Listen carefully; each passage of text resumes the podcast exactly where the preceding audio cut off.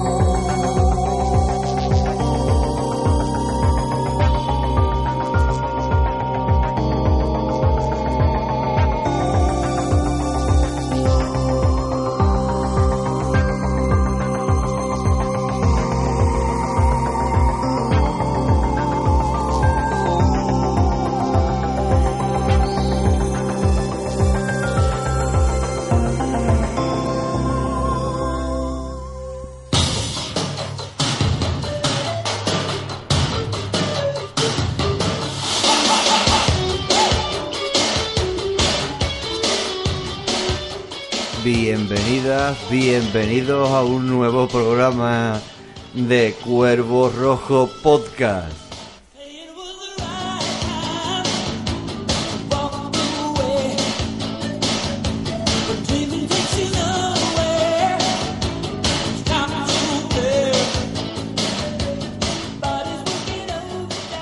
Hoy venimos cargados con un montón de temas y variedades y vamos a ir un rapidito y veloces.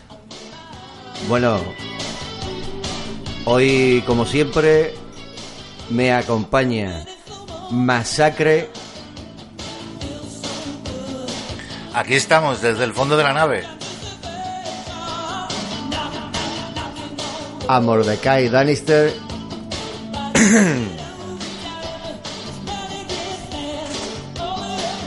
Patch el Bardo Hola.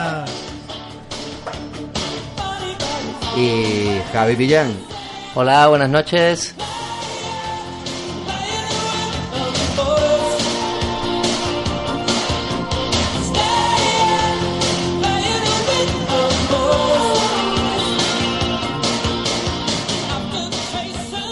Bueno, ¿qué? ¿Estáis contentos de otro día más? Después de... Después de la que hemos pasado. Después de lo que hemos pasado, bueno, para conectarlo todo. Qué jaleo de cable, chiquillo. Qué mamoneo. Pero bueno, ¿qué tal después de este, este ese programa de cine basura y esa eh, gloriosa entrevista con Manuel de Más Madera haciendo de gigante? en- Pues, pues la verdad es que han estado súper bien, ¿eh? La- las dos actividades, los dos cineforum y las posteriores tertulias. Eh, para los oyentes que, Que escuchen que nos escuchen de vez en cuando en radio, en Cuervo Rojo Podcast, eh, el programa último, el de Cine Basura, eh, nos hartamos de reír viendo la película y, y haciéndolo. Pero vamos tela. Bueno, pues nada, otra vez más en el CSA La Enredadera grabando Juego Rojo Podcast, aquí con toda la chavalada. Y nada, hoy novedades y estrenos y lo que está sonando es un tema que suena en la película de Top Gun, pero también suena en Future Man haciendo lo mismo, jugando el voleibol con esos torsos desnudos y es porque viene la segunda temporada, se ha estrenado la segunda temporada de Future Man eh, que es de Hulu y aquí en España la tiene HBO en distribución y nada, otra vez tenemos a Geoff Futterman que en sus aventuras con Tiger y Wolf, liando la parda. Y nada, yo he visto dos episodios. Dos episodios que me he reído tela. Y solo voy a decir lo que empieza donde termina la primera temporada. No voy a decir más nada para no hacer spoilers. Eh, todos sabéis el cliffhanger que dejó la primera temporada, ¿no? Ahí que eh, parecía que todo se había solucionado y de repente ¡plaf! Alguien viene del futuro otra vez. Bueno, ¿Quién ahí es hay- Cliffhanger? Cliffhanger. Cliffhanger. ¿Quién es, por favor? ¿Quién es? Ese es uno que cuando llega al final se presenta y dice, hola, soy Cliffhanger. No me acuerdo yo. eh. Bueno, la cosa es eso, que la temporada, por lo que yo he visto, ha, ha empezado bien. Vamos a ver cómo, cómo va evolucionando. Veremos a ver. Eh, la primera temporada a nosotros nos gustó mucho. De hecho, se coló en el Ponzoña y Gloria del año pasado. eh, entrando a Hurtadilla y se coló una de las primeras. Porque nos lo pasamos muy bien, la verdad. Sí, esa se coló de hurtadilla ahí, la comentó, no sé si fue el Ricky, Ricky, ¿no? Ricky. Y, y ahí se coló en el podio. Lo que no Pues pudo, lo que no pudo hereditar y esta vez. Pues sí que es verdad. Sí que no pudo, no pudo ¿eh? ni en los Oscars, ¿eh? que Tony Collette ni nadie está en los Oscars nominado. Black Panther se ha llevado unas cuantas nominaciones. Bueno, sí, sí, sí. Eh, eh, Alfonso Cuarón también en el Oscar. Bueno, ya veremos qué pasa en los Oscars. Bueno, la cosa es eso, que tenemos Future Man, que ya se ha estrenado aquí en, HBO, hay unos, episodios, no sé si Hulu ha, ha soltado todo de golpe en HBO, eso es lo que no sé. Y, y nada, otro estreno muy grande es el de Glass, que es una película que se estrenó el viernes pasado, que nosotros le tenemos muchas ganas, todavía no hemos visto ninguna verla, aunque sí que sé que Erasto, el muy sí eso, ha ido con, con Rita, creo que ha ido con Rita al cine a verla. Se han saltado la excursión oficial. Sí, se ha saltado la, la excursión, sí señor. Cuervo rojo rosa. Cuevo rojo rosa. Sí, pues sí. Erasto, por lo visto, se ha quedado flipado, ¿eh? Porque me ha dicho, tengo que hablar contigo. Y yo creo que es por eso que se ha quedado flipado.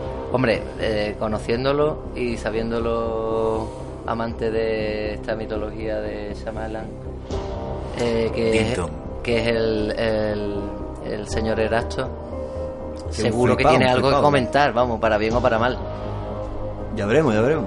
Bueno, desde luego estoy deseando verla, ¿eh? Mm, Ayer te lo comentaba, a ver si vamos y nos pegamos la excursión a verla juntos. Si no, me voy a verla yo, Yo solo solo. o como sea, claro. o como sea. La cosa es eso, vuelve M. Night Shyamalan a la dirección, tenemos a Bruce Willis junto a Samuel L. Jackson y a James McBoy o McAvoy. Dani, tú que has estado en esos sitios donde las M y las C suenan a diario. Bueno, no, tú has estado en otro sitio que no suenan las M y las C a diario. Porque tú no estás en Escocia, eso es Ramón. Bueno, eso es Dani. Yo. Eso, a, a, a Mordecai, perdón, perdón, a Mordecai. Señor Danister, tú que lo conoces. de Tú que lo King's conoces, tú que lo Landing, conoces, de tú que lo King's conoces. Landing, y allí se habla otra lengua. Pero tú que lo conoces, tú que conoces al que ha estado en, en, en sitios de MC y eso. Pues no sé, tendría que ver el nombre de ese personaje para poder decirte. Bueno, da igual. El de el, el Xavier moderno. Pues Charles Xavier eh, es importante la transformación física que ha conseguido para este personaje. ¿eh? Lo primero que hizo fue preguntar, también lo ha hecho, ¿eh? eh, lo primero que hizo fue preguntar a actores como Ben Affleck y o Gadot sobre los preparadores físicos que, que ellos mismos habían tenido y contrataron a, a uno de los mejores preparadores de Hollywood, ¿no? Y la verdad que ha ganado pues, bastante corpulencia, ¿no? Tela, tela, ¿eh? Vamos, mm, Bueno, ya en Split, sí, se- en, en un montón. De, de hecho, el tío se, se transforma Total. literalmente. Claro, de hecho uno de los puntos fuertes de la película, la- no solo la transformación física del actor, sino la actuación del mismo. Porque la primera, bueno, la primera, Split, ¿no? La segunda en esta trilogía eh, es brutal, ¿no? Eh, es increíble. Yo no llegué a verla todavía en, en versión original y mira que está en Netflix, o sea que he aprovechado. Split, digo. Veamos a ver cómo depara el futuro. Split para los no Eh, múltiple, te coño, refiere a múltiple. ¿no? Sí, que Split, múltiple, que, sí. Split, que es en inglés, Split. Pues... Gargajo verde. No, no tengo... Yo, yo qué sé, por decir. idea, Ahora mismo me ha dejado ahí. Mira, tenemos una frase de, de James McCoy para la película, ¿no? Dice, tenemos mucho trabajo que hacer. La bestia tiene que ser capaz de apretar sus músculos marcando sus venas para tener un aspecto monstruoso. Se trataba de ganar tanta masa muscular como fuera posible, en un periodo de tiempo muy corto. Split creo que es cambio o cambiar o algo así. Como... Pues. Yo no sé por qué lo relaciona con escupitajo. Split Mode. Yo escuché Split Mode en la realidad virtual. Bueno, otra... Cuando metes el ¿Qué? móvil- ¿Cómo, cómo? Cuando metes el móvil, dice Split Mode y se pone en dos. pan- Se divide la pantalla en dos y se ve para los dos ojos. Ah, amigo. Sí, algo Modo así. múltiple. Sí. Eh, ah, pues ya está. Bueno, pues nada, eh, otro de los estrenos, mm, no sé, muy esperado por la gente, pero cuando yo me enteré que esa película estaba por ahí pululando ya en cine, eh, es otra que Border. Border. Tú sí Es que eres borde. eh, Tú sí que eres borde.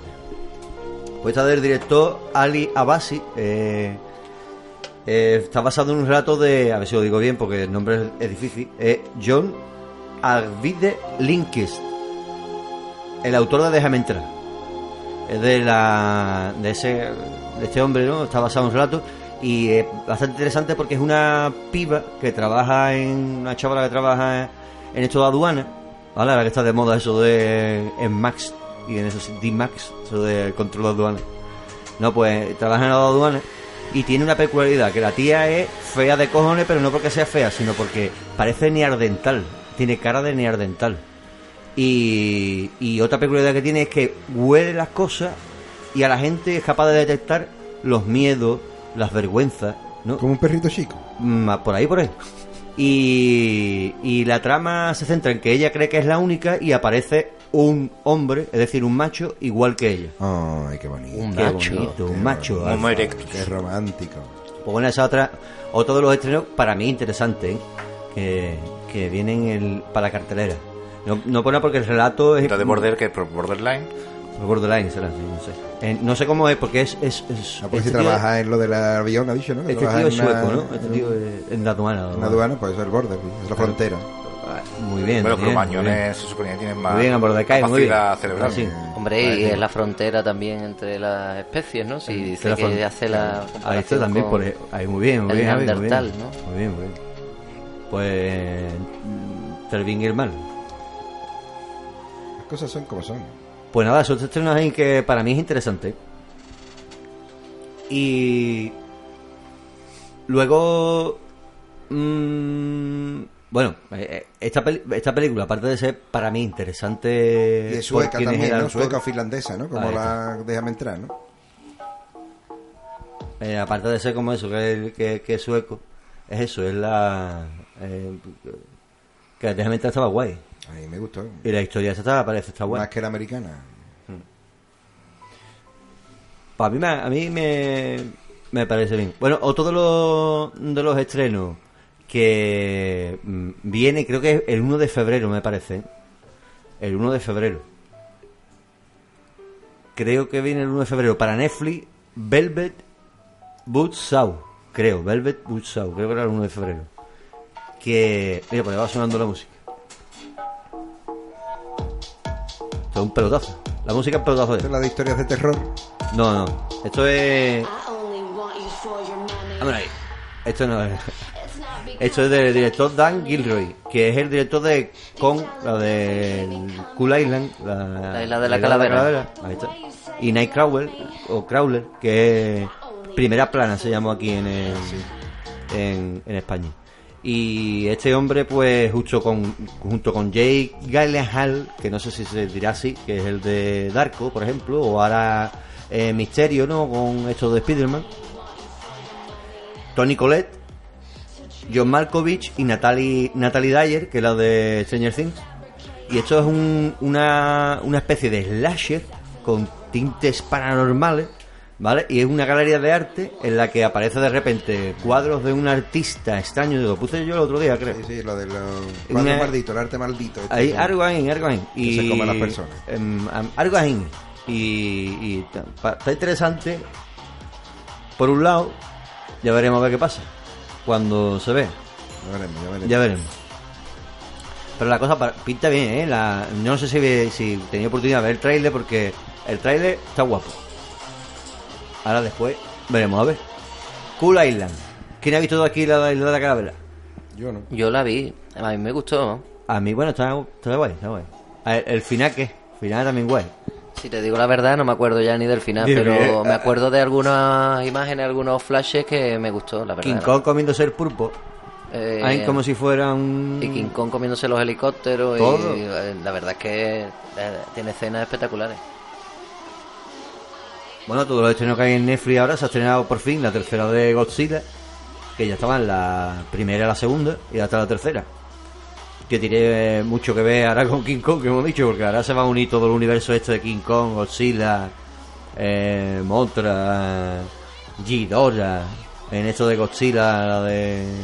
Sí, yo vi una de de, una de ellas, de no sé si la segunda o esta que está la tercera, la de que están que la humanidad ha huido de la Tierra y, y Ahí está, esa, y esa es la primera, la segunda, la y tercera. vuelven ¿no? en una nave nodriza y, y no saben si habrá muerto de después de varios milenios, si habrá muerto la criatura que expulsó a la humanidad de la Tierra, Criaturita.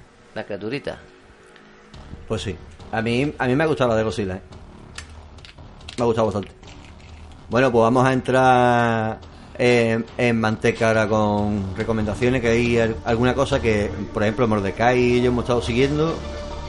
eh, Max por ahí también. Y Javi no sé si ha visto alguna cosilla por ahí. Sí, por ahí estoy viendo, estoy viendo alguna cosa.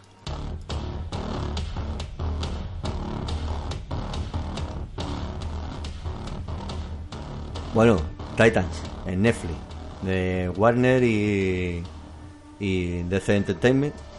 También por lo visto está en DC Universe allí en, en Estados Unidos, que ya se ha abierto la streaming, creo.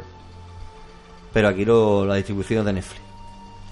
Y nada, y la aventura de, de los Titans, de Robin y compañía. Netflix tiene 11 capítulos ya que suelta como siempre, no es de esa serie que suelta un episodio por semana, sino que de golpe los 11 capítulos de... Y se tema. agradece, eso se agradece. Sí, sí, hombre, Sí, claro. sí, sí. Bad Lighting, por ejemplo, no es así. Aquí los creadores tenemos a, a Greg Berlanti, a Kiva Goldsman y a Geoff Jones. Que Geoff Jones aquí no sonará porque guionista de montón de cosas de DC y también ha sido de Marvel.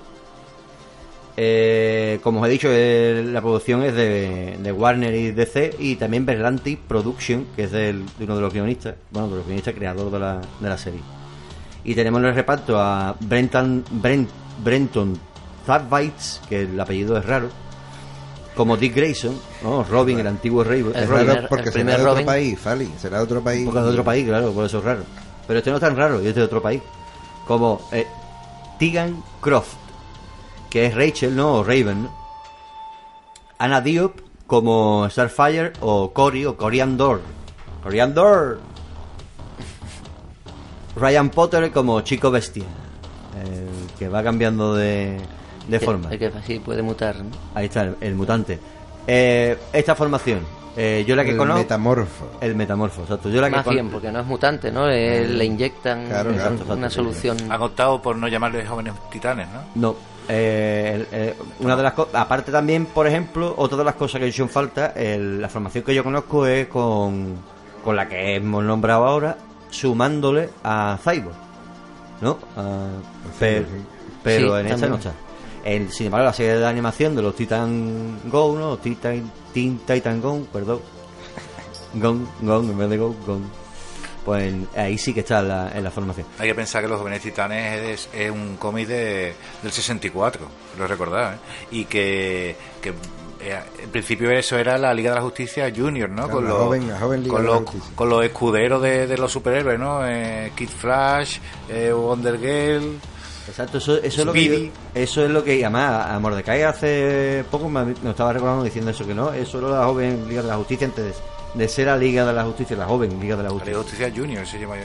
Exacto, pero yo no recuerdo si también había una una versión de los cómics luego, no sé si los 90 por ahí, en que los Titans es como una formación que se hace porque en la, en la joven Liga de la Justicia no tienen cabida porque o son más violentos o la formación no la tienen completa o por ahí, por ahí, Ha algo habido, así. ha habido muchas re- reinterpretaciones últimamente de, de, Por de eso yo- DC, ¿no? Pero básicamente la historia es de la- el grupo más potente, ¿no? Es quizá este, ¿no? El Robin eh, que acaba de romper con Batman y quiere su camino. Exacto. De hecho, vamos a hablar de la serie un poco. Eh, mm, Pero yo he visto, por, yo he visto por la- ahí ha pasado todo Dios también, ¿eh? Sí, hombre, claro. hombre. Yo he visto la serie completa. Aquí hay gente que no la ha visto entera. Pero las impresiones de, de cada uno de vosotros, conozcáis o no conozcáis los cómics. ¿Qué tal la serie? A mí me ha, me ha gustado bien, violenta. A mí me gusta mucho la fotografía. Hombre, Muy la oscura. y la oscuridad también, claro, y la violencia que tiene, que no es para niños. Se agradece que DC por fin haga series que no son para todos los públicos, porque no, no es, aunque a mí yo sea defensor de Flash y de Supergirl y ese tipo de cosas, eh, esta pues está, está es para, para adultos, vamos, es para adultos, atención, porque es bastante violenta. Sí, es, es explícita, en, por lo menos en violencia. Ojo, recordemos que DC es todo lo contrario en películas. No es que sea violento de violencia extrema, pero es más serio en las películas que en, lo, en la serie. La serie es un poquito más distendida. Con Flash, como ha dicho ahí. Pues sí, por ejemplo, se cuidaba mucho al principio la fotografía en Arrow, ¿no? Esa oscuridad, pues yo creo que ha superado en calidad, vamos, impresionante, ¿eh? Aquí con Titan. Sí, no, hombre, se ve que se está hecha eso como si fuera un para cine, ¿no? Directamente, ¿no? Y, tiene, Sí, sí, y sí, sí. tiene buenas coreografías, ¿eh? Sí. A mí, o- Tiene buenas peleas. otra de las cosas que me ha gustado de los personajes, la, la, las personalidades de los personajes. No sé hasta dónde habéis llegado vosotros, pero eh, a la Starfire, por ejemplo, yo no he seguido muchos cómics de los Titans, pero sí los Teen Titan Go. Y en plan adulto y serie en carne y hueso lo hace clavado como en verdad también los dibujitos. Bueno, pero, una- yo, pero yo lo veo un poco versión Max, ¿no? Versión Sí, más... Hombre, no se va a más poner... dura de lo normal para un cómic, quizás. Hombre, claro, no se va a poner en plan así con los gatitos como es, pero ella en plan es como inocentona, mm, como, oh, ah, sí, así es de... Y es, es que No, eso, es eso como- sí, eso sí. Y bueno, Rachel también, ¿no? Que en, en el Titan, en la serie es un poquito... es que lo de Teen Titan Go me claro, digo. que tú lo tienes como referencia al Titan Go. Claro, claro, claro. Y eso como... ¿Has visto todos los dibujitos más de los voy a 90? romper una lanza a favor de aquí el camarada Fauli y es que es padre y claro, por eso se traga ese tipo Bueno, de cosas. pero para la niña, para la niña tampoco lo hace mucha gracia, en verdad lo veo yo. Las cosas como son. Pues nada, te quería defender, pero nada, al final. No, pero la, la cosa, lo que, lo que sí que hace en plan humor el, eh, la serie de, de animación, hace en plan humor la personalidad de cada uno, ¿no? Lo refleja en plan humorístico para niños. Y ahora en plan adulto, pues lo refleja más o menos igual, ¿no? Dick Grayson está obsesionado con el orden, que todo vaya bien, ¿no? Que, que no se saca nada de madre, esto lo voy a dejar aquí para que voy a buscar prueba por allí, ese es el rollo, ¿no? Eh, luego esta mujer, la Cory, la Starfire, un poquito que no sabe dónde se, se sitúa, también porque tiene pérdidas de memoria, perdido, pérdidas de memoria que tiene también debido a su Tiene fuerza. amnesia, vamos. Sí, pero, pero lo que no sale, por ejemplo, en los Titan Go y que sí sale en, en esta o en la serie de animación de los Liga de la Justicia El sexo. es no, el resentimiento que tiene Robin hacia Batman. Hombre, eso también, pero... Mm, eso no sale la pero eso- porque no van a poner cosas para los niños de... Hombre, claro, eso no, no, Pero, no, hombre, eh, claro, eso no. bueno, pero, pero es eso también tenemos que... bastante es- importante en esta pero eso en esta- también que hablar en los cómics. en esta serie de adultos, esta de... Bueno, es para mayores de 16. Pero, Sí, pero habría que hablar en los cómics ese resentimiento si lo tiene o no. O depende de qué época, porque hay épocas en las que Claro. Dick Grayson adora a Batman y nunca la tiene resentimiento. Ahora tenemos por ahí el tomo de Nightwing y donde cuenta la creación del personaje sin Batman, ¿no? La- cómo busca ayuda a Clark Kent, ¿no? Para que le explique cómo puede ser un superhéroe después de lo que ha sufrido con, eh, con el psicópata De Batman. era su padre, ¿eh? Un tío tan obsesionado con la venganza realmente que no tuvo lugar para ser padre. Ujú. Claro, por eso digo que... De hecho, después hay otra... Que lo sustituye, lo Exacto, sustituye sí. rápido, ¿no? Y eso es todo. Hay otra... otra Claro, del ot- tirón, claro, porque no es... Por eso, por eso ese resentimiento que... Es un Morty, Robin es un Morty. Bueno, bueno. totalmente, totalmente. Y, y- y en esta serie, y en esta serie precisamente se va a ver eso, ¿no? Se ve ese Sí, un resentimiento que, que tiene hacia, hacia Batman, sobre todo por eso, por lo de la, el- la violencia que le inculca o cosas. que Porque al final se todo pillado, termina... porque está todo pillado, su, su, cómo ha crecido, cómo, cómo ha sido su infancia, ¿no? Como así. Bueno, vosotros vais cortito, o sea que yo, por ejemplo, lo he terminado. El, el- No, yo no lo quiero que- hacer spoiler, digo el Robin por sí solo en la serie de cómics, ¿no? De- Eh, Hombre, la- claro. Hay un, un punto y aparte cuando Robin conoce a Supergirl. Porque claro, ve la relación que tiene con Superman y dice, bueno, yo soy un esclavo. y dice, tú te llevas muy bien, ¿no? Y ahí es el punto. De hecho, él le pregunta por una nueva dirección, ¿no? Y es el que le aconseja el nombre de Nightwing, ¿no? Que es el- un superhéroe kryptoniano que tenía cuando era pequeño en su planeta de origen, las leyendas, ¿no? O sea, todo tiene relación con los dos personajes más importantes del mundo de DC, como siempre. Hombre, que allí en torno todo gira alrededor de Superman y de Batman. Batman, Superman. Pues sí. Pero, pero ahí, por ejemplo, en New 52, el, resentimiento- el resentimiento perdón, que le tiene Nightwing o, o Dick Grayson a, a Batman es un poquito esa, especie de violencia que le ha enseñado, ¿no? Pero no es explícito, en plan te odio. Ahí más bien es el resentimiento de Jason Todd que se transforma en máscara roja que le Eso te iba a decir, que el rencor de sus su, de sus escuderos se repite siempre Sí, sí, casi. la historia, ¿no? Exacto. Y el De- tercero, ¿no? El hijo de... El nieto de Rasangul, ¿no? Bueno, el tercero no es el nieto de Razakul, es el cuarto. El tercero sería este hombre, el que estaba en el, en el- viendo cómo se cayeron los padres de Dick Grayson, que no me acuerdo cómo se llama, el tercer Robin. Bueno, o el segundo, porque ahora me lío. El segundo, El primero es, eh, el primero es Dick Dick Grayson, Grayson, ¿vale? El segundo, Damien. no, el segundo es eh, Wayne. hay un tercer Robin que no es Damien, que es el cuarto, que Damien es el hijo de Bruce Wayne y Talita, ¿no? Talita era o Tabita. Talia, Talia. ¿no? Talía, eso, Talita. Talia Talia. Rasangul. Le pongo un nombre gitano. Hay que ver, ¿eh? Pues sí, con esa mujer. Hay que ver que tiene un niño con esa mujer. Que la cosa es que, ¿lo tiene con ella? ¿O era algo como que, Con ella, que, con ella. que le robaba genes? Como el hijo del diablo. Eh, sí, sí, o Los le caminos del amor son inescrutables. Había algo raro, ¿eh? Yo creo que, el- que ahí no, no, no era carnal, creo yo. Algo había ahí raro. No, en verdad, la historia de Rasangul que se cuenta en Arrow, la relación esa que tiene con la Liga de, de los Asesinos, en los cómics realmente el personaje es Batman. ¿no? Y la mayoría de los guiones de, de las historias de Arrow en la serie son historias que le han ocurrido a Bruce Wayne. Mira que Arrow por sí solo tiene cosas buenas, ¿eh? Pero Sí, sí, pero al final es lo mismo, ¿no? Un millonario que utiliza el dinero para lo que sus habilidades no llegan, ¿no? para deshacer entuertos. Pues... Bueno, pues entonces que la serie la recomendamos, ¿no? Sí, Flipa tío, con- yo a mí sí, me ha gustado, sí. vamos. A mí lo que he visto hasta ahora está bastante guay. Muy tarantiniana. Mutarantiniana, Sí, sí, me gusta, tiene un ritmo de eso con de frases de capullo y joder y todo. Sí, pues sí. Hombre, vamos a ver, tiene un poquito de todo. eh, eh, Dick Grayson me hemos dicho. pareció un poco alto al principio. Pues no, a ver. No poco ha me- crecido. Un poco. Milhouse. Ha crecido el muchacho. Yo no sé por qué en el trailer lo veas rubio, digo, porque lo han puesto rubio. Y, eh, no, coño, es moreno. No, es, es castaño, sí. Sí, extraño. Cuando le daba Con flequi, con flequi. Pero vamos, eh, los personajes están, están bien, son creíbles, tú los ves y, y son creíbles. Y después eso tiene algunas escenas, algunas coreografías que están que están súper bien, vamos. Sí, y sin embargo también hay otras partes que cae un poco el ritmo para mi punto de vista. Y, y no sé, ¿no? Algunas partes un poco más, no sé, más infantiles cuando... Es que no quiero hablar tampoco porque no... to- no, mundo- No quiero hacer... Bueno, pues, spoiler, pues no ¿no? hace spoiler, pero, pero bueno, la cosa, bueno, yo lo he visto entero y a mí me ha gustado. Y el final os va a gustar. Creo yo. Yo me huelo que tendrá sorpresa, ¿no? Seguro. No lo sé. A mí me gusta porque tiene eso, un poco no, de sé. interrelación con el mundo de las películas, ¿no? Eh, Dick Grayson policía, ¿no? Hombre, La Robin, la Robin en la película con Ben En la mitad de la temporada tiene una sorpresa de un personaje que aparece ahí, con Ey. sorpresa, que está bastante guay. siempre aparece algo. Y, eh, El Cliffhanger que dice, hola, soy Cliff, de apellido Hanger. Y ahí terminamos. Pero no será el Superman de Supergirl, ¿no? No, no sé, no sé, no sé. hombre, es que el Superman de Supergirl es de otro universo. Universo. Claro, eh, Eso habría que no ver. es el mismo si esto es el universo de las películas o el universo o DC tiene un universo que se va a eso, es pegar lo, un eso día. es lo bueno que tiene DC, que se puede en cualquier universo. Es DC que tendrá no tiene algo- 200 se unirá en algún punto, no se unirá. Yo he escuchado rumores que no. He escuchado un crisis. ¿Tú crees, tú, imaginas? que- bueno, Su- Supergirl se ha unido con Flash y se ha unido con Arrow.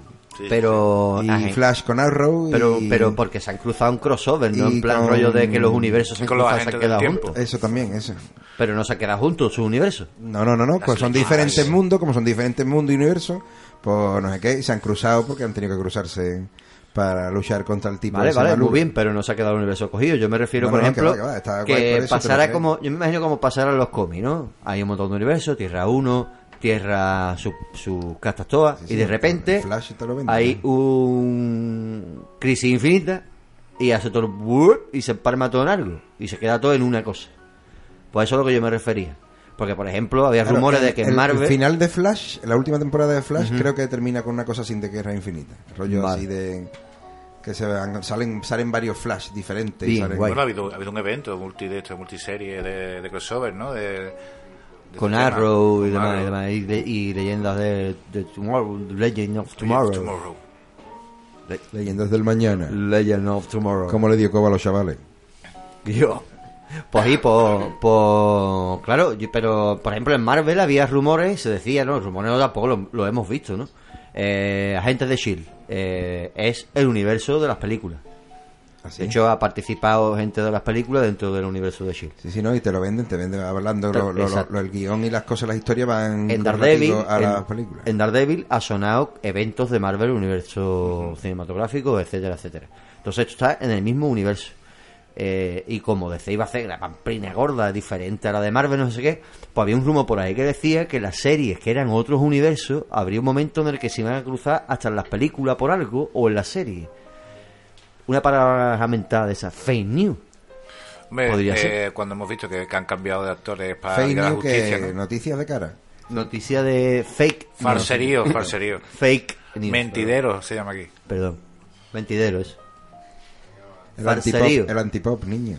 Falserío. Bueno, pues sí, de eso yo no sé si se van a unir de alguna manera o no. No, no tengo ni puta idea. Pero estaría guay. Pero bueno, recomendamos, recomendamos desde aquí a- Recomendamos Titans y Teen Titans Go y para los y todo. menores. Y la, peli y la película de Teen Titan Go también la Y recomiendo. Super. Hero Girls también. Eso ya no la recomiendo yo, ¿ves tú? Eso ya no lo estoy diciendo yo. Aquí yo no recomiendo eso. Eso ha salido de Mordecai. Hombre, ya que decimos esas porquerías, pues ya ponemos en... Para, también para menores. Bueno, corramos un túpido velo y sigamos con el programa, que Javi nos trae algo muy interesante también por ahí.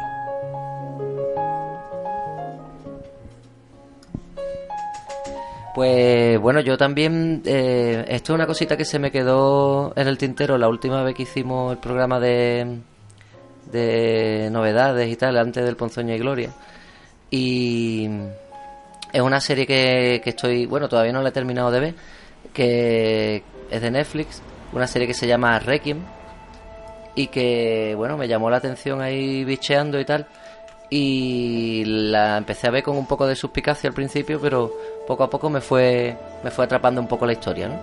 Es una miniserie de, de Netflix con la BBC y el creador de la historia es Chris Marska, que, bueno, pues también por lo visto es conocido de una serie que australiana que se llama The Slap. Estamos hablando de Australia. Y es. Pero el, el creador de la historia, sin embargo, es una serie británica. Ah, bien guay, guay. Esto es Netflix, ¿no? Es de Netflix y el primer episodio se estrenó el 2 de febrero. A mí me O sea, salió, casi hace, hace casi un año. a mí me salió recomendaciones porque me decía, dado tu interés por Dark.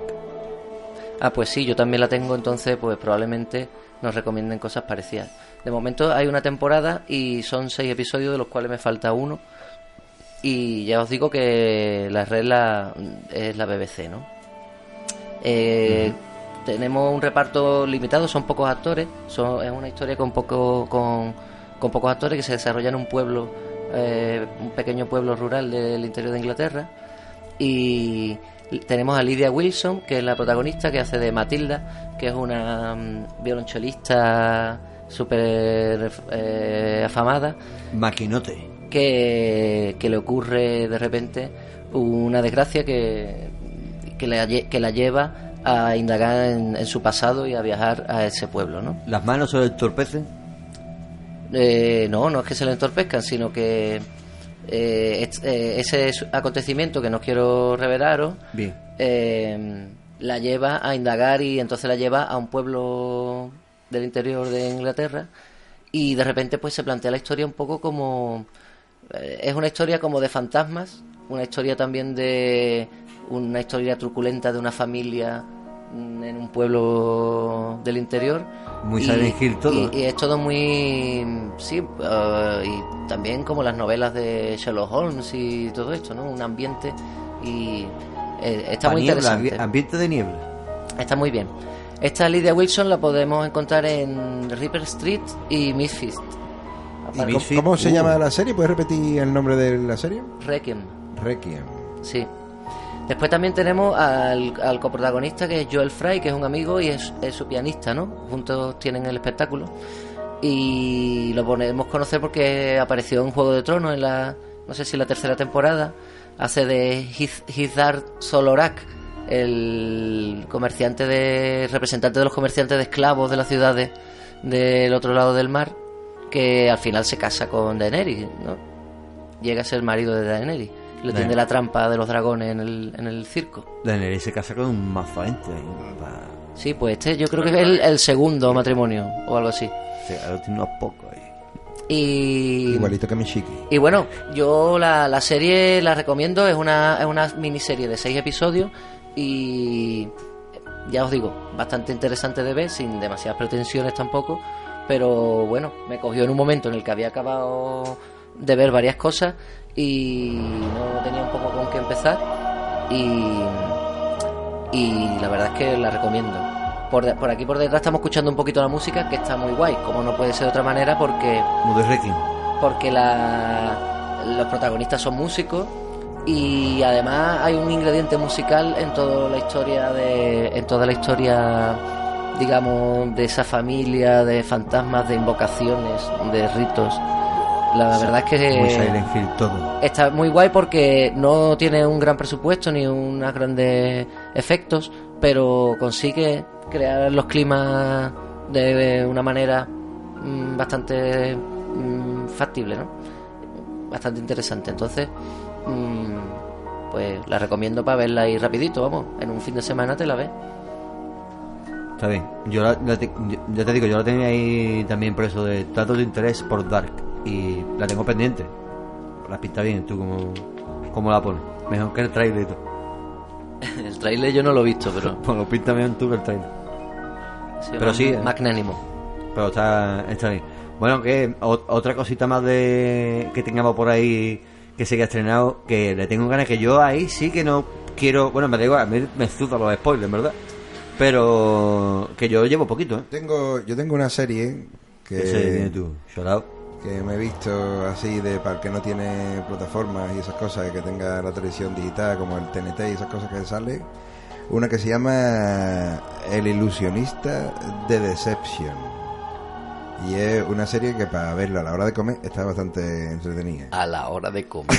está bastante entretenida Con un ojo puesto en el plato y otro como un camarón. Ahí está, ahí está. Sí, no, no, ahí está, para que no, no- sin complicaciones, sin comedura de coco, sin tener que estar Ah. pendiente de eso, o sea, pa- pero está entretenida, ¿eh? ¿Sabes? Eso, O sea, esas que series que Que te puedes poner ahí tranquilamente con el platito. haciendo otra la- cosa y estás viendo la Ah, serie y te enteras y... Y a esa "Pues hora no simpática". perdono saber y ganas, lo Y- siento. porque, porque tú eres muy culto. pero- Hay gente que a los Simpsons también. entonces, No, pues, porque se lo puede estar escuchando, no tiene que estar mirándolo. Bueno, pues en Sobre esta todo serie tiene que mirarla porque es de cosa de magia y Ah. está- es muy simpática, está muy divertida. Ah, no tiene nada que ver con la de Edward Norton ni nada de eso. No, no, no, que va, es como el mentalista, si os gustó el mentalista... Sí, gustó el mentalista de. Pues esta es con el rollo de la magia, el otro era el mentalismo y este es de magia y, y a lo de David Copperfield, así. Y está, está, bueno, está muy divertida, está graciosa, de ladrones y cosas de con la magia. Está guay, verla, ¿eh? Ya te digo, a la hora de comer está simpática. Pues nada, ahí comentarle a Naribo después a ver qué tal. Yo le voy a echar un tiento. Espero no arrepentirme, ¿eh, amor de Kai? No, que va, que va, si te la ves como te digo, y ahí ah, tú con tu hija y esas cosas que está por en medio gritando y demás, eh, te, te va a gustar, al final te va a gustar a ti. Vamos a ver, ¿no?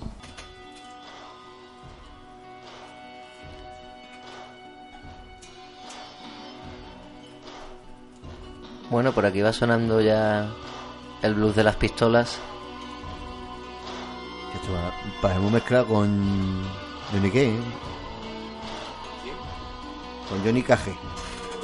Johnny Cage. Johnny Cash, ¿qué quieres decir, no? Frank Castle se queda solo. Bueno, aquí pues, estamos aquí frotándonos las manos para hablar sin, sin demasiado destripar He visto tres episodios, no digo más. Tres algo episodios. de, de Punisher, segunda temporada, ansiada segunda temporada, que para mi gusto eh, no está defraudando. Masacre me mira con cara de cordero de Yoko No, no, no puedo hablar mucho porque no he visto muchos capítulos ¿no? de esta nueva temporada. Pero ¿El uno? ¿Has visto el, El primero? primero, el primero nada Vale. ¿Has visto Bar de Carretera? Sí, sí. Me gusta porque se ve una bajada a lo mundanal, ¿no? Pues está guay, ¿eh? el primero. me gusta, ¿eh? me gusta. ¿Al mundo anal? Al mundo anal de Punisher. Eso puede que no pase hasta el tercer capítulo.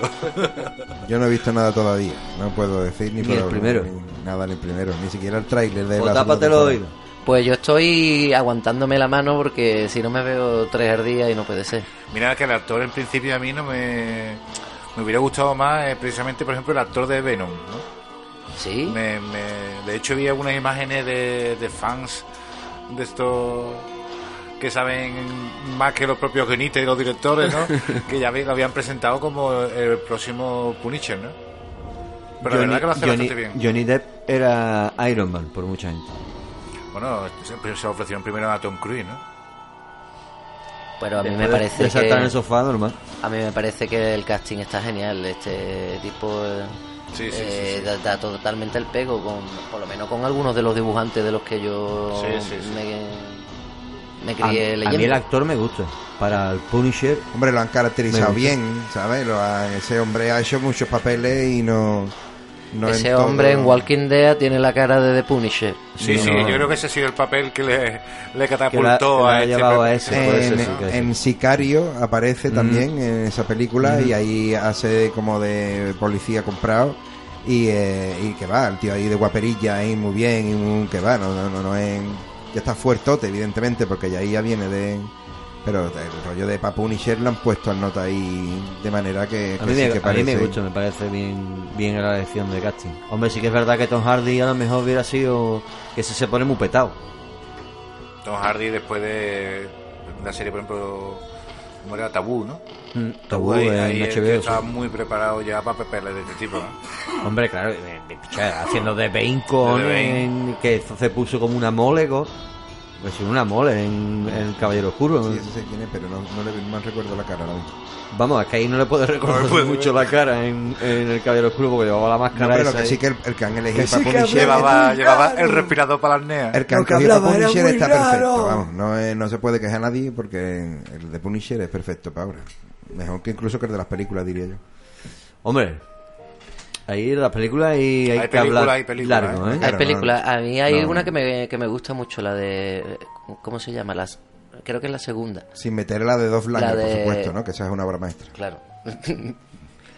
no, yo digo la... eh, es que no me acuerdo ahora cómo se llama el, el actor. El de la de Punisher, la chunga, ¿no? La de John Travolta, te refieres. No, no, ese no. Ah. La otra. La otra es el que hace las dos siguientes películas de Punisher. Esa es tan guay. Todas La de. Zona de Guerra, ¿no? Ah, ahí, guay, ahí, guay. ahí. Esa, esa. La del Kingpin negro. ¿No? No, Keeping Negro es Daredevil. Es Daredevil, ¿no? La película de Daredevil, la que sale Sí. En No, zona, es verdad, en es zona verdad. de guerra en No, hombre, no, no lo sé. Yo es que la de zona de guerra no la he visto, por eso. ¿No? No. Pues esa está guapa, ¿eh? he visto do- he visto dos Langren. También se parece a otro a otro tipo a otro tipo de dibujo Claro. de, de Punisher, ¿no? Pero eh, está también muy bien caracterizado. Sí, yo el actual lo veo más al de Diario de Guerra, ¿no? El del el Travolta ese que tú dices en la que sale Para mí me gustó el- también. con el me ruso. gustó. Y, y el nota A ese. me gustó, dice Dani. Sí, sí, me gustó. Pudor, y- y bien, el, Dani, eh, muy lo bien. Digo, lo digo, ¿qué pasa? Muy bien, muy bien, Y, Dani, el, muy bien. y el corto que hace, ese mismo nota de la de John Travolta, El que hace un corto Ese corto de está guay, de la lavandería. lavandería, Dirty- eh, Dirty genial, Laundry. Genial, vamos, Genial. genial. Eso es. Anuncio de Jack Daniel, por cierto. Claro, seguro que lo patrocinó ahí Jack Daniel, seguro. Ese es totalmente recomendable ¿eh? y ese no, eh, es un corto que no se, no se movió tanto así, no sé. Pero es, es guapísimo y pertenece al mundo de, de Punisher. de- A mí me a mí no me gustó lo de John Travolta. ¿No? Pues, está guay, está guay. La de la lavandería sí está guay. Pero me no era John Travolta, era No, John Travolta era John el Travolta es el Kingpin, malo, el el malo. malo de- Bueno, pero era Kingpin, ¿no? No, de no, que va, que va, sí, no, no, no, ese de Kimping, Sí. ¿no? No, ¿No? ¿No era? ¿Quién era? No, no. Yo ni me acuerdo yo. Claro, Pero la de la lavandería esta estaba guay, eso. Estaba guay. De, de- hace de, de Jisao, igual que el mismo de. Ah, es verdad, coño. el mismo que, puzzle, que la serie. Sí, es Claro, Lo que pasa que es puzzle. otra versión, es la versión mafioso, ¿no? Eh, Ahí, el de puzzle, sí, es verdad, cierto. exactamente, hace de puzzle. Right. ¿Has visto, Dani? Right, right. Muy bien, muy bien. Pues sí, pues sí, es, ver- es verdad. De hecho, ahí en puzzle ya se ha visto, vamos, yo por lo que vi. Pero no es John Travolta, es el de The Wire. De Wire King. Sí, claro, el que Sí, hace sí. de, de, De Punisher es... El que hace, el que hace de Jisao ahí es, es el de The Wire. Ah, guay. Eh, ¿Cómo se llama el actor? El, el protagonista, el. No me acuerdo ahora, si no lo hubiera dicho ya. Bueno, el, ir- el irlandés, ¿no era irlandés? El protagonista de la Wire. primera temporada de The Wire.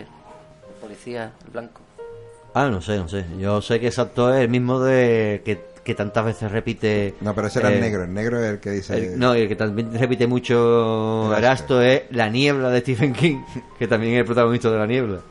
De Stephen King es el. el sale el- Wire. El Punisher. En la película que digo yo que no me gusta el Punisher. Que hace de Punisher. Mm, No me acuerdo el nombre del Perdonen nuestra ignorancia. Y la mía también. Y que no tenemos internet aquí, entonces hay que tirar de coco. Sí. De coco y. Como Y huevo, nosotros. coco y De huevo. coco y hueva. Que es increíble que en una nave de este tipo no tengamos internet. ¿Qué es un quieren? atraso. ¿Qué pues si no es la nave, es que no llega aquí. Claro, que no sabe la gente que que- estamos en un búnker, nos protegemos de- del FBI y de la CIA para que no se lleven nuestra nave dentro de un búnker. La nave tiene to- la, toda la tecnología punta. Pero si esto es de, de- de estas veces que está en uno de esos meteoritos que hay estación de servicio y alguien se deja la llave puesta y es cuando aproveché yo y empecé cogiendo a, a uno por uno a vosotros. O sea, normal que no tenga internet. Si yo no, no la he comprado. La cosa es que el Punisher, yo he visto el primer episodio entero. Segundo y tercero, bien. Vamos a ver cómo sigue. La primera ¿Tú has, temporada. visto, tú has visto la pelea del gimnasio? eh, la pelea de gimnasio. ¿Tú no has visto la pelea del gimnasio todavía? Tun, tun. Pues es Eh, que de tiene Punisher, una- de Punisher. tiene una Pero no hace, no hace spoiler, por eso, favor. eso no es un spoiler. Por favor, eso por es favor. una recomendación. aguantado con Titans, por favor. Bueno, eso es como todo cuando se dice que en Daredevil el- la escena de la escalera o la escena del... Pues hay una escena que... Que Hay una buena escena guapa. De hecho, vemos- de ¿Lo hecho, primer, de, de hecho, el primer episodio hay Lo una par de parte todo totalmente. también. De, en el primer también. No, no ya solo de pelea, sino de. Ve la pelea del bar. Pero no solo por pelea, Brutal. sino que el mismo episodio del primero empieza donde después continúa. Que eso es lo guapo también del, del primero. Está- muy, muy chulo. Y donde continúa, vamos. Y aparte en esta en esta temporada le dan también. Es que le dan... Tela, tela. Que le nota dan- recibe, ¿eh? Eso El nota es- recibe un montón. y Pero que además lo, lo- la, peli- la serie lo, lo, lo- lo remarca, ¿no?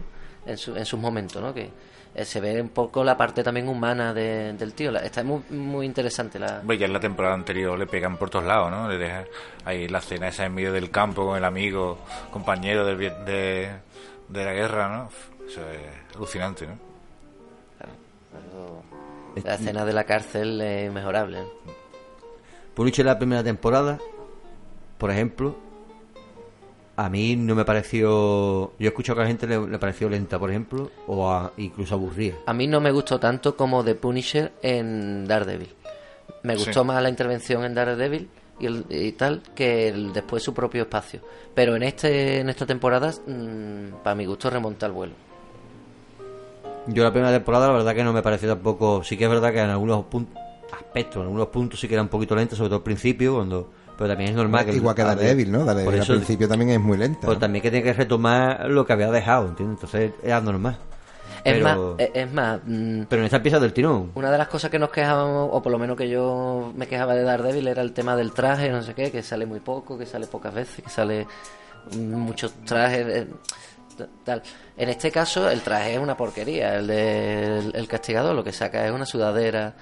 Pero es que eso ni te acuerdas. Tú estás viendo y una- tiene tal acción y tal tensión la movida que, que no es tan importante, ¿no? Tú te- es creíble el tío. Hombre, ¿qué traje va a llevar también, no? El castigador por sí solo no, no tampoco es que llevara un- Bueno, lleva- la camiseta negra del- de la calavera, ¿no? Y se acabó. Lo pintado, No, tío, yo siempre ¿no? lo he visto con un mono paramilitar con la, con la, con la calavera. No siempre, a veces en ciertos cómics llevas nota como una especie de pe- camiseta pegadita de esa Depende, claro, claro. Depende de cómo.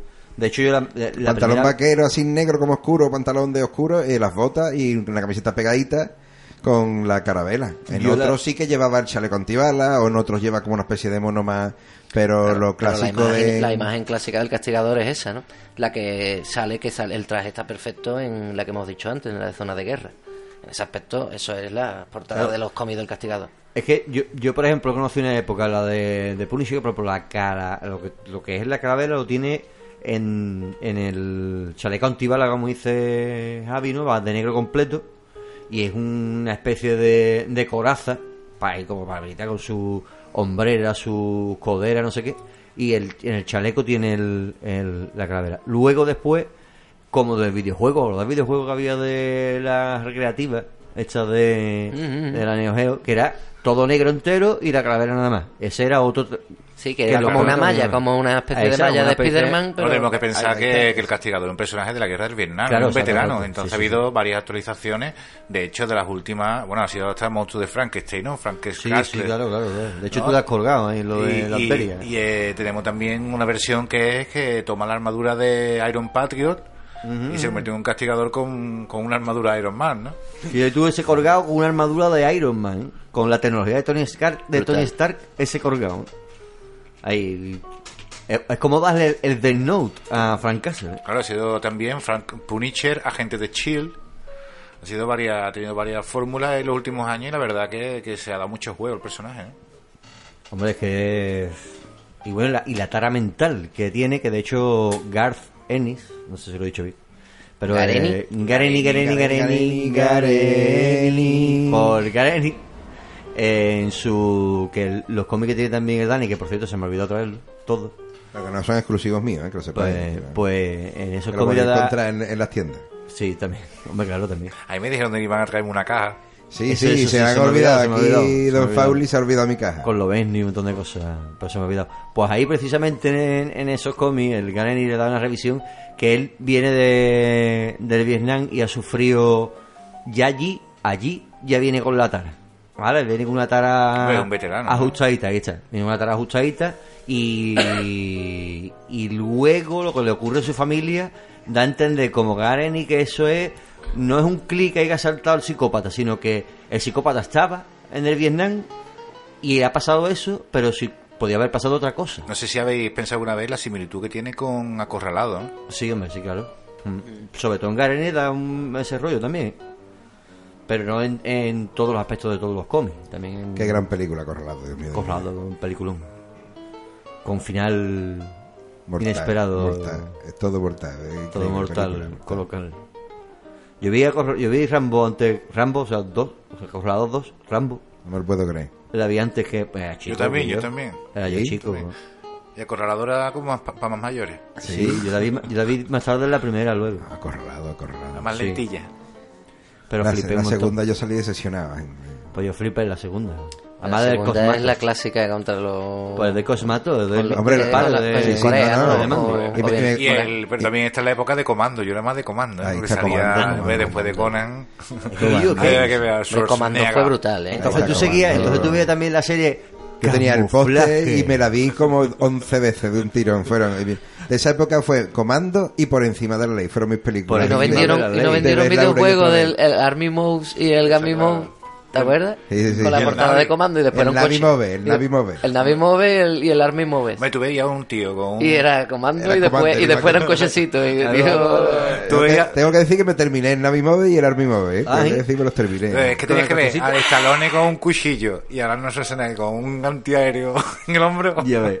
Y estoy que igual. Qué bueno. Pero Comando yo recomiendo que la veáis hoy en día, porque para ustedes diréis, que recordáis que es una película y demás, vesla hoy en día, Es un bastinazo. que es un bastinazo. Vaya a Pero echar con- unas risas mortales, porque es, es descarado tronco cómo se ve... ahí tronco está. en hombro, tron- Co- y, tronco cómo, en y cómo se ven muñecos a saco, cómo se ven muñecos. las corchonetas, cómo se ve el coche que se revienta por un lado y la siguiente escena vuelve a está ahí. salir en condiciones y la siguiente vuelve otra vez a estar roto, pero increíble, los cables, los cables, increíble, es mortal, verla por favor porque yo la sigo viendo cada vez que está en la tele y me divierto cada vez más. Eso es típico como, como estábamos con Cine Basura la otra vez, pues cine cutre, Que la cutrecota me está rulando en Claro, Madrid. pero es que el rollo es que antes, como la televisión eran como era y los cines eran como era, tú esas cosas no las veías. Pero es que ahora, O la veía con la gente, ¿eh? definición que tiene, o incluso una tele, carajo, porque como emiten en HD o emiten no sé qué el- el- hoy en día el ONO y esas cosas,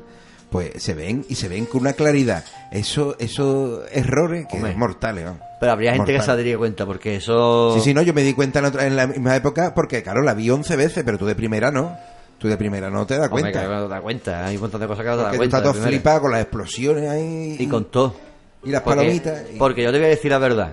Yo la primera vez que vi a Schwarzenegger cargar con ese pedazo de árbol al hombro, Ta, eso era yo no eso pensé. Yo flipé ahí, yo no yo, otro pensé- Conan, otro Conan. Claro, yo no pensé, eso físicamente, eso físicamente no es posible. Y como empujar 4x4 ese pesado, él solo, puesta abajo. Ahí, eso es mortal. Mortal, bicho. Eso ahí, esos momentos de. Con, va con el tronco y la niña ahí en el hombro, en el. Eso es Es que eso es... Pues yo ahí no pensé, eso no es posible. Qué tío fuerte. Yo era un pibe ahí, yo veía... Hombre, claro, tú ahí lo flipas y ves ese tío tan gigante ahí y dices tú, pues esto es verdad. Que es la cosa, Esto ¿eh? es verdad, es la este cosa. es verdad, este que, es, que es la cosa. Yo dije en el programa anterior que yo perdí la magia en el cine por la de Spider-Man, que se ve el efecto. No vale cambiar, Pero- ¿eh? No vale cambiar. No, no, escucha, escucha. Pero es que esto no es que perdí la magia en el cine, es que yo vi a que tan fuerte que yo me creía que ese hombre era capaz de levantar un árbol, con Claro, pero es la magia de la película, Fali, en la magia del de cine. es película, que yo me creía que tú te ese hombre era capaz de levantar un árbol. Y tú te creías que Superman podía volar, picha, cuando no, viste. no lo ha entendido, Daniel, tú no lo has entendido. A ver, que Superman pueda volar no tiene nada que ver, pero, super- pero ese hombre, lo es fuerte real, que porque está. eso es real. No, no, pero eso a Senegue, lo fuerte que está, pues ese hombre tiene un brazo que es mi cuerpo entero. Cuando yo vi que levantaba un tronco, yo decía, ese hombre levanta un tronco y dos solo. Pero, piché, yo era pibe y me creía que ese hombre era capaz de levantar eso por la fuerte que estaba, ¿no? Pero- Pero, pero- claro, pero era capaz de- todas las anécdotas hay una de que tuvo que perder volumen de los brazos para poder girar la espada para hacer Conan. Claro, Sí, eso es verdad, ¿eh? Pero es que él era capaz de levantar bastante peso, ¿eh? No te vayas a creer que, que eso era moco de pavo. El nota era fuerte, picha. No era de los hombres más fuertes del mundo como el otro personaje que sale en Conan. Pero eh, era, era el tío fuerte, cojones. Para tener esa musculatura, ¿tú qué te crees? ¿Que los tíos de culturismo no levantan peso? Esa gente se llevan todo el día levantando peso. Pero que. Pero yo, pecha, yo, yo viéndolo tan fuerte decía, este es capaz de. de levantar. Pues no te el extrañe tronco". que fuera capaz en esa época, ¿eh? Y Chan No Norris, ¿eh? Chan Norris, Pero, Norris era Kung Fu Master. Y Sean Walker era Ranger. Y es lo que declinó, es lo que, es lo que derivó Chuck Norris, piche. ¿Eh? Que empezó siendo ahí un personaje todo guapo ahí con Bruce Lee. ¿Cómo, cómo que empezó siendo era el hombre guapo del pelo en el pecho. ¿eh? Ahí está, Villa, con Bruce Lee. Ahí le dio ahí su. Ya nota era campeón de karate y cosas de ¿Nadie esas, piensa en el gato que sale en la película? ¿De Bruce Lee? O la de- En, ese, en esa toma de los zooms y ya después, gato, hizo, ¿eh? después hizo ya películas solas de Chuck Norris de acción que estaban muy buenas también. Eran Mira, mi, mi favorita. dentro de la serie mm, B y esas cosas. Mi favorita, y es la que vi más tardío siendo más adolescente, es una de un camionero que se va a un pueblo y no se sabe más nada de él. Y llega a Chuck Norris y dice, ese tío es mi hermano. Y va ahí al pueblo a ver qué ha pasado con el hermano. No sé cómo le llamaban ¿Cómo se Trinidad. llama la película esa? Con ese, ¿no? Esa, El no me acuerdo del nombre ahora, pero era algo de Hombre Cable o algo así. ¿Hombre qué? Hombre, Cable, yo qué sé. El hombre cable. El hombre cable. No, me acuerdo de... No me acuerdo de- ahora no me acuerdo del nombre. Yo una que me era muy buena que era, no sé si se llamaba Fuerza 1 o Fuerza 7. Uh, Fuerza que, 7, que chaval. que le cambiaron en el tenían El octágono, la del Delta, octágono. Delta Force, ¿no? No, no, no, No, era no, de, no, era de Delta un, era de un, También. Deja, Dani, Era- acordar que hay que se explique. era de un, de un tipo que hacen un experimento científico y el nota ahora era como una especie de Terminator y no podía morir. Y, eh, y, y va, nota era un asesino porque habían hecho un experimento eh, con un asesino. Y el tipo ahora va matando a la gente y se topa en el pueblo que llega a donde está John Norris. Hasta aquí llegaste. Ahí está, bicha. Pero que va, eh, eh, vamos, esa película es de, de esa de miedo. Yo De no sé si terror, y puñetazo. Que está todo guay, vamos, está todo guay. ahí. Después hace Y otra la más de moderna. Hitman también está guay. La de Hitman, que, que rollo de mafioso y no sé qué, el un justiciero. Ahí, a- esa es de pistola, esa no Código de silencio de Mi, mi, era- mi, mi favorita cuando yo era pibe era Marcado para morir. ¿no? Sí, Marcado, marcado para para morir. Sí. Y Charles Bronson, ¿no? También es de, de esa quinta. Invasión USA, bicha, que empieza Invasión metiéndole USA, ya el golpetazo ahí, el no te sabes ¿Eh? coca ahí, Ya. todo el, turulo Con por la nariz para adentro, y ya. Qué bruto, colega, qué barbaridad. y ya. Ay, ¿tú te imaginas eso de verdad? Tío, Qué invasión USA. Invasión. Tío. Y Delta Force, bicha, Delta Force, ¿eh? Con qué propaganda al, Que, ah, que al- yo- al pero ¿quién echa- sionismo, al sionismo norte? americano, ¿Quién echa Dios mío de mi vida. Totalmente, ¿Quién echa el Yo cuando la Dios? volví a ver de mayor dije yo, Dios mío, ¿esto qué es, cojones? Como, esto han pagado aquí dinero a saco, vamos, ya, ya después descubrir lo de la Canon y descubrir los notas claro. Pero, pero vamos, qué barbaridad, qué propaganda, bicha. Pero propaganda gorda, pero no solo la Ah, cara, lo que nos tragábamos, vamos, lo que nos tragábamos. Lo que significa Chuck Norris, patriotismo a saco y... Chuck Norris. Con lo guay que era la música, bicha. Chuck Norris. A mí me gusta Chuck Norris en las películas. Claro que sí, hombre. Sobre todo la... Un sobre hombre todo- de pelo en pecho. Sobre todo esa, esa es la que sale el niño esto de Sequest y es de karateca y se le aparece Chuck Norris, rollo Bruce Lee con la de rendirse nunca y para atrás tampoco. Hay una entrevista por ahí que le hacen a Chuck Norris, ¿no? Le preguntan, mira, en una, en una pelea con todo lo de tu época, ¿no? Stallone, Schwarzenegger, ¿Quién Van ganaría? Damme, ¿quién ganaría? ¿Quién daría el primer golpe? Dice, Yo. yo no sé quién daría el primer golpe, pero yo daría el último. Yeah, sí señor, ese es Chuck Norris. Norris. Ahí está, ese es. Chuck Norris, sí señor. Qué chulo. Sí señor. Yo no sé qué decirte. Hombre, ahí si, si no meten a Steven Seagal, sí, sería el que quedaría de pie.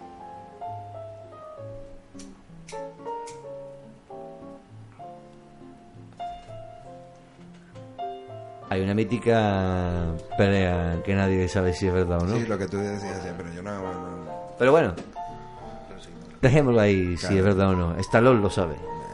Que Jean-Claude es un tapón al lado de Steven Seagal. Es que eso Es es, que Steven Seagal son dos metros por lo menos. dos metros por dos metros. Hoy en día es dos metros por dos metros. Es, es un armario con las puertas abiertas. Eso es... Pero Steven Seagal es para darle de comer aparte, ¿eh? Hombre, claro, porque Eh, se lo come todo. Es que eso es... Está No, el no, pero hincho. imagínate su tiempo libre, el tío en la frontera con una escopeta esperando inmigrantes, ¿sabes? Ha pedido ser cherry de, de una aldea de allí para poder disparar. No, no, pero, Pero ya. dispara matando, ¿no? Porque ya si él no- era Sherry de una ardeita, de, pero no de la frontera, ¿eh? Ya. Que tenía hasta miedo. su serie de televisión. ¿eh? Ese tipo de personaje me, A mí... me rechina. Steven Seagal, por encima de la ley, gran película, eso hay que decir. Por encima de la ley. Eso es la primera película que él sale ahí. Eso es mortal. Esa película sí que es mortal. Por encima de la ley cuando Ahí- empieza ahí con lo del aikido y todo el rollo. ¿no? Ahí revientas y empieza el nota hablando Nadie de- está por encima de la ley. está, es que hasta eso, hasta eso, eh, nota ahí mortal. Qué introducción al cine de acción. Hay por ahí una película de vampiro de Steven Seagal que le cojan vampiro y le parte la muñeca. No me lo puedo creer. sí. En el futuro, en el futuro... eh, eh, De ya gordete. ¿no? De ya gordete. claro, claro, de, no puedo hacer, otro combo no puedo hacer. Bueno, y su, y su, y su reality show con la policía Claro, de claro, un pueblo. mortal, de- reality show es Y mortal. con su coleta. Bueno, y el y esos entrenamientos que hace con los de la UFC, que también salió por la claro, tele y todo el rollo. ¿Eh? está. Eso están sobre todo en YouTube, los cuelgan los mismos de la MMA. Claro, y entrenando dándole guantá a un tío de igual de harto que. Incluso más grande. Y más grande, ¿eh? Y nota aguanta. cojonado, lo nota cojonado. Con el gordito. Con el gordito. Porque el gordito de no aguanta que no vea, el gordito. Es que gordito, pichá. ¿cuánto- ¿Qué dan es ese hombre? Es que la da de verdad. es Ese da Dan es un ese es multidan Oye, ya. ese- ¿no? Ese Timo Dan, por lo menos. Yo cuando lo dejé era ese Timo Dan. Ese, vamos. Y de verdad, no de. Dan. Universe, eh. No. De- No, y además no tiene cuello, ¿eh? No, no tiene cuello, vamos. Se le junta la oreja con los hombros. Mortal. Yo recuerdo eh, una vez que la primera vez que salió en la tele española, que fue en un sorpresa, sorpresa, con Isabel Gemio. Digo que era nada, ese ve genio al lado de él, ¿no? Lo de Era, eso. Ana, era un retaquete. Es que cuando apareció ese hombre, apareció al lado de una piba que era campeona de Furconta, que se quedó de, de, de taekwondo, que se quedó flipada como diciendo, yo soy de taekwondo, picha, ¿sabes? De- Claro, por, claro. ¿por qué me traen a este? Pero pero se puso al lado y la de taekwondo medía como 1,70 y eh, 1,70, 1,80 y en nota le sacaba yo qué sé cuánto, era No una sería, barbaridad. no sería la presentadora de Cinturón Negro, ¿no? Y ahí, y, no, no, no, que va, que va. Con Alvis. Al- Con Alvis. Tuber, no, no. Y ahí, y ahí el. Cinturón negro, gran El programa. Steven Seagal estaba programa. delgadito, ¿me entiendes? Que, que todavía parecía más harto. Porque ahora ya compensa la gravedad, pero. Ahora ya tiene que ir a Juan y medio. Claro, tiene que ir ahí A a Juan y medio. Pero sí, sí, Steven Seagal. John and Middle. Uh, ¿qué va Otro, grande, otro grande de las películas de acción. ¿Qué va sonando por ahí? Uy, uy, uy. Esto va... Uy, esto suena chungo, ¿eh?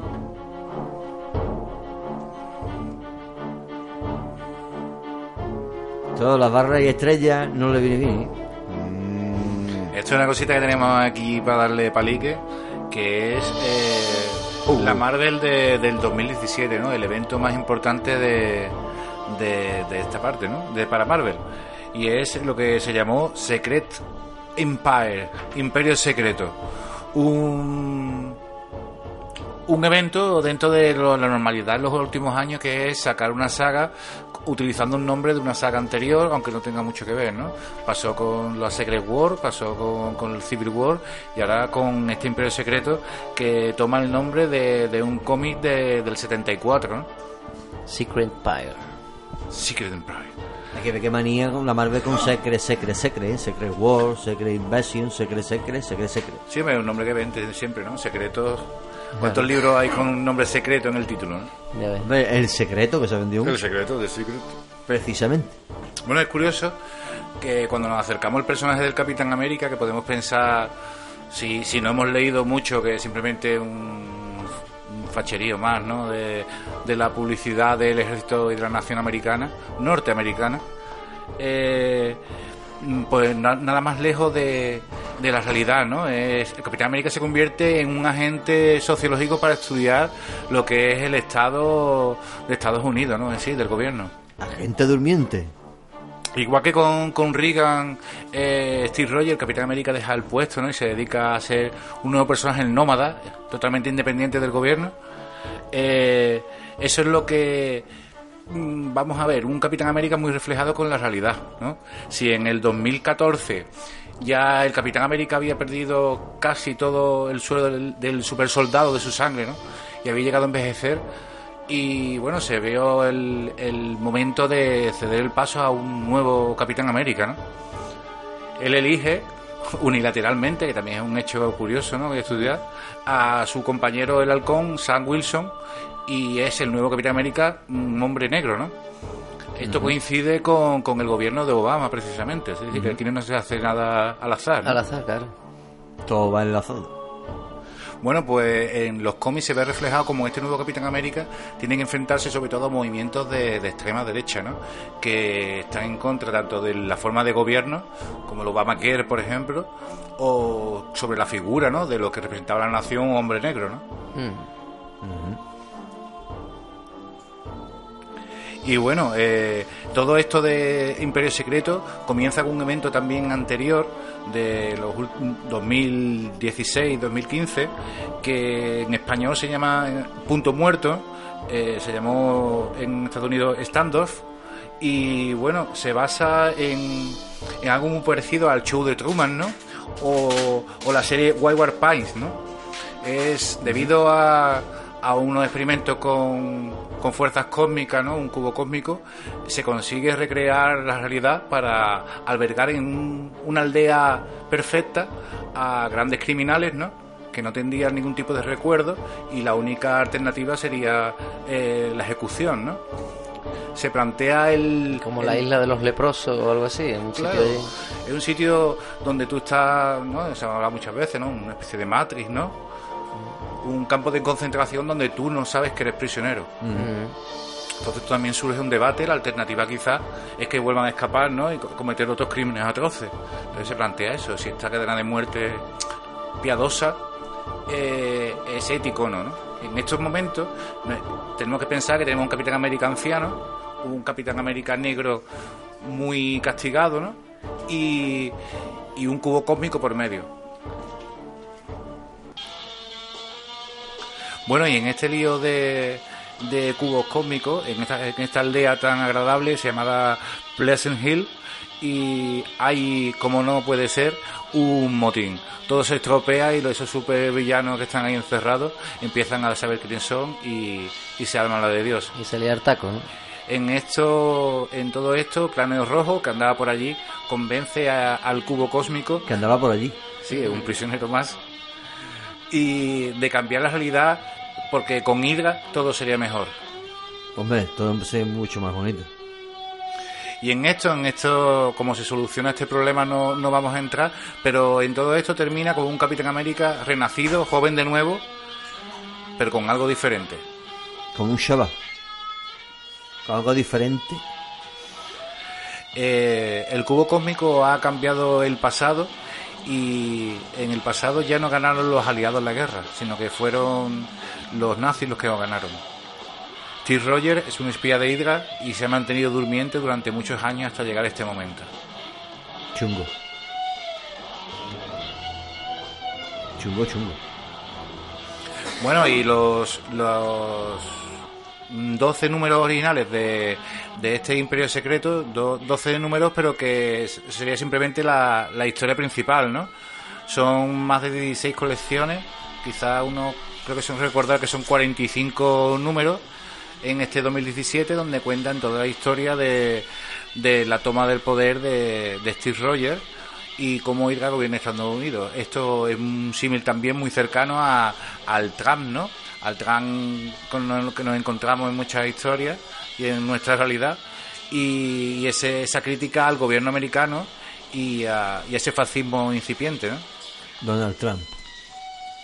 Muy, muy buena gente, Donald Trump. Sí. Un flequillazo. Flequillo gordo, gordo. Pues. Qué chungo eso de lo- los secrets de Marvel todo día con secreto, secreto. Y ahora Capitán América es renacido, otra vez joven. Eh, Tiene, es un dibujo impresionante esta colección eh, y, y la verdad que tenemos también ahí a, a la cuña, ¿no? Haciendo un magnífico trabajo y, y vale la pena.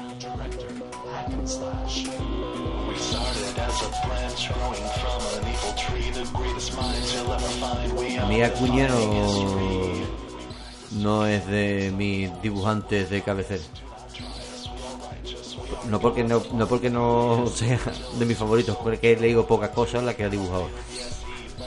Dani él ha trabajado mucho Los Vengadores, ¿no? Mm, y, he leído él- poco, pues. y la verdad que las sombras que da entintado, eso que, que da a, la- los dibujos, eh, le da una sobriedad y una fuerza. muy Sí, las cosas que he visto que te han mandado por WhatsApp y eso es impresionante, sí. Y luego las conversaciones, el Capitán América como, como señor de Hydra eh, aún sigue siendo digno, ¿no? Y de hecho levanta al Matt O'Neill en más de una ocasión, ¿no? ¿Cómo? ¿Como Hydra? Como Hydra. O sea que el martillo de Thor es facha. No, es que, claro, ahí se convierte en legal malvado, ¿no?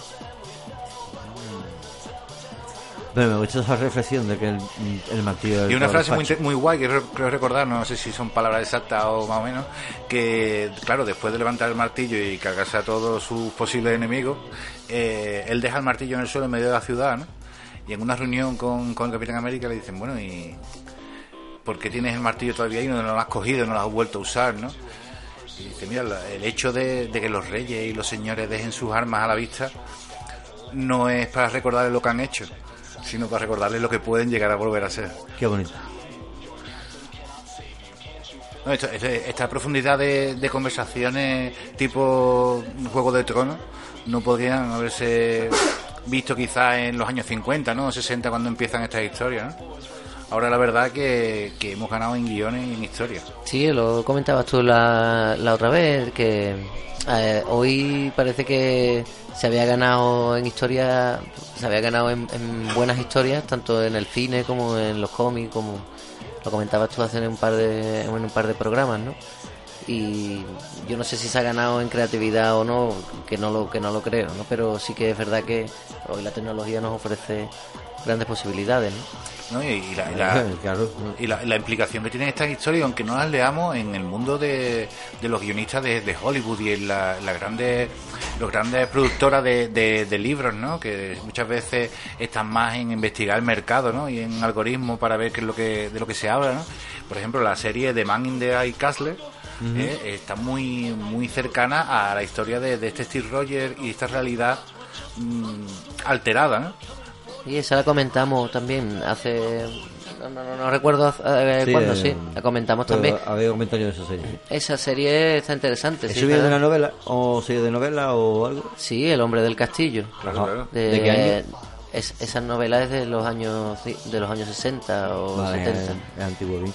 Es Sí, que, oye, es de Robert Heinlein, me parece recordar. Vale, bien, ya está. Entonces, la cosa es que se toma referencia a un montón de cosas. Misfits, sin ir más lejos, se ha pronunciado antes. Un episodio es Los nazis ganan y más o menos la misma temática. Sí, el- gente durmiente. El What If, ¿no? Claro, exacto. Eh, eso se toma en muchos sitios. Ahora está en boga otra vez la, la serie, o sea, bueno, no, no, novela, perdón, por la serie, pero es anterior la, los cómics, ¿no? A la serie, ¿no? La de, me refiero a, a la de a la de, de Secret Empire. Estamos hablando del 2017, ¿no? Claro, y en la serie esta de El hombre del castillo salió este año, creo, ¿no? Claro, pero no- 2018. Estamos hablando también de, de la implicación, de la transformación en serie, ¿no? Eh, parece ser que hay como unos temas generales en este eh, gran cerebro eh, compartido, ¿no? Que es la red y todo esto, ¿no? Y, y parece que hay ciertos temas que de repente se ponen de moda en, en todo el mundo a la vez, ¿no? Hombre, el resurgir de, de antiguas ideologías, ¿te refieres? Pues sí, todo es cíclico y todo vuelve, por desgracia. El Barça pierde y gana el Madrid, todo eso. Esperemos que no se repita el ciclo del Cádiz que va a segunda B. No, por favor, no. Pero sí todo es cíclico. De hecho, hablando de eso, estoy buscando por aquí por el archivo. Tenemos, tengo por aquí una cosita que ¿Cíclica? sale, sí, cíclica, hace referencia a esto que estamos que estamos comentando, que aparece en una película que a mí me encanta y que deberíamos poner algún día en plan cineforum de estos de los nuestros para mm, para, para analizarla y en definitiva ponerla después comentarla también y no se trata de otra que 24 Hour Party People no sé si la, Ay, vale, vale, no sé si la Ya conocéis estaba yo con dolor de barriga. es una es una película muy interesante que Que es cíclica. que es cíclica no que hay un hay una hay una hay un momento en el que el protagonista eh, se va está en un, en un gran momento ¿no? en su en su historia y va por la calle y se encuentra un mendigo y este hombre le, le cita a, a un filósofo a Boecio y, y le dice tal que así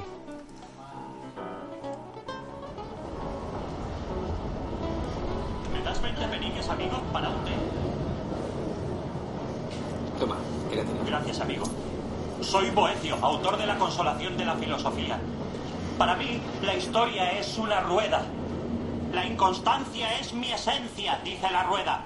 Súbete a mi radio si quieres, pero no te quejes cuando te arroje a los abismos. Los buenos tiempos pasan, pero también los malos.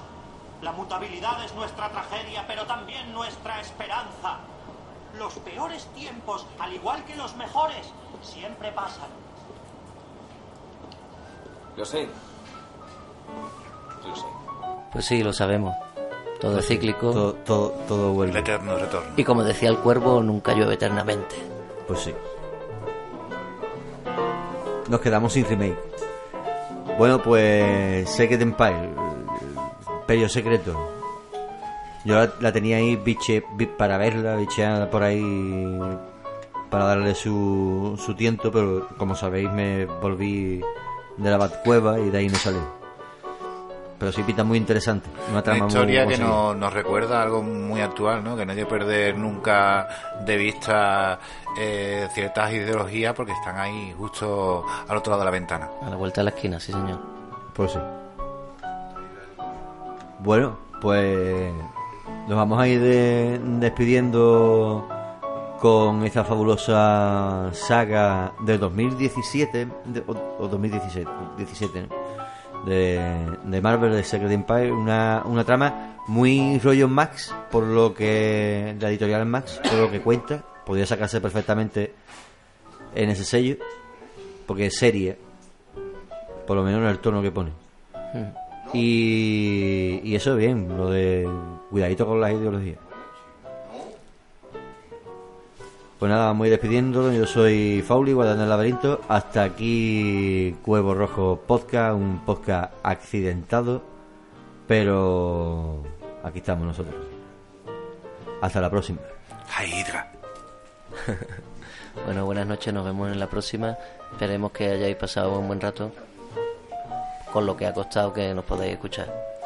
Un saludo.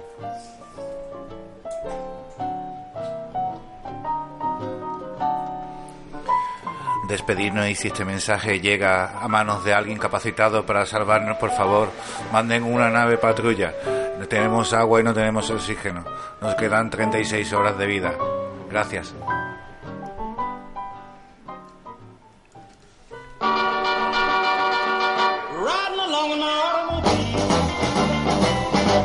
Beside me at the wheel. I stole a kiss at the turn of. My curiosity running wild. Cruising and playing the radio. With no particular place to go. Riding along in my automobile. I was anxious to tell her the way I feel. So I told her softly and sincere. And she leaned and whispered in my ear. Cuddling more no particular place to go.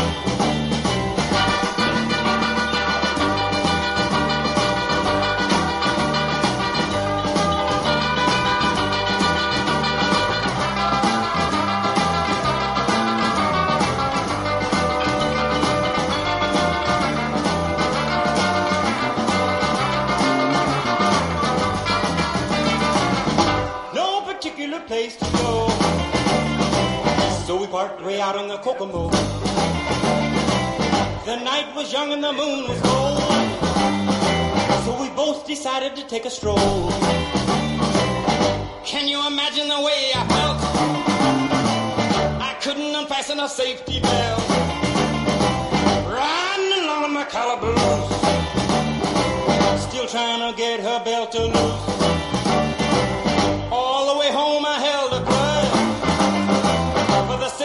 That wouldn't burn.